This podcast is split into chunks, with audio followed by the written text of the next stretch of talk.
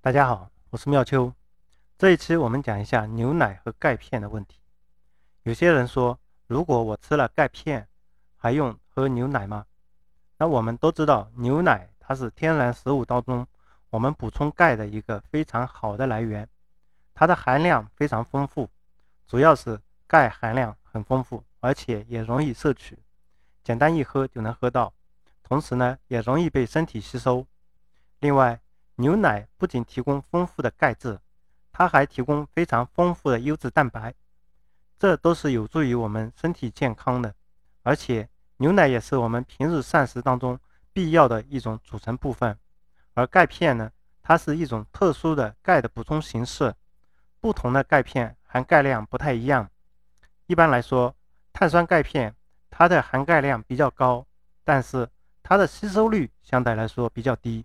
而葡萄糖酸钙片一般来说，它的含钙量比较低，但是它的吸收率比较高。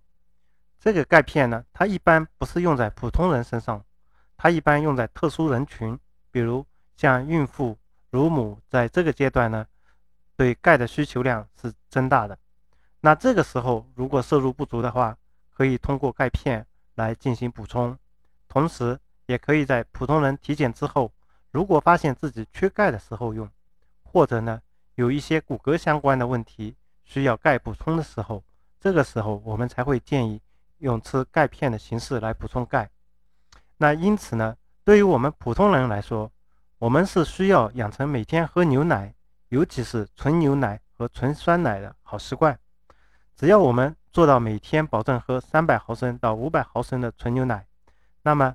如果普通人能做到这一点的话，钙对我们来说一般是不会容易缺乏的，我们也就不用去吃所谓的钙片。好的，这期就分享到这里，感谢收听。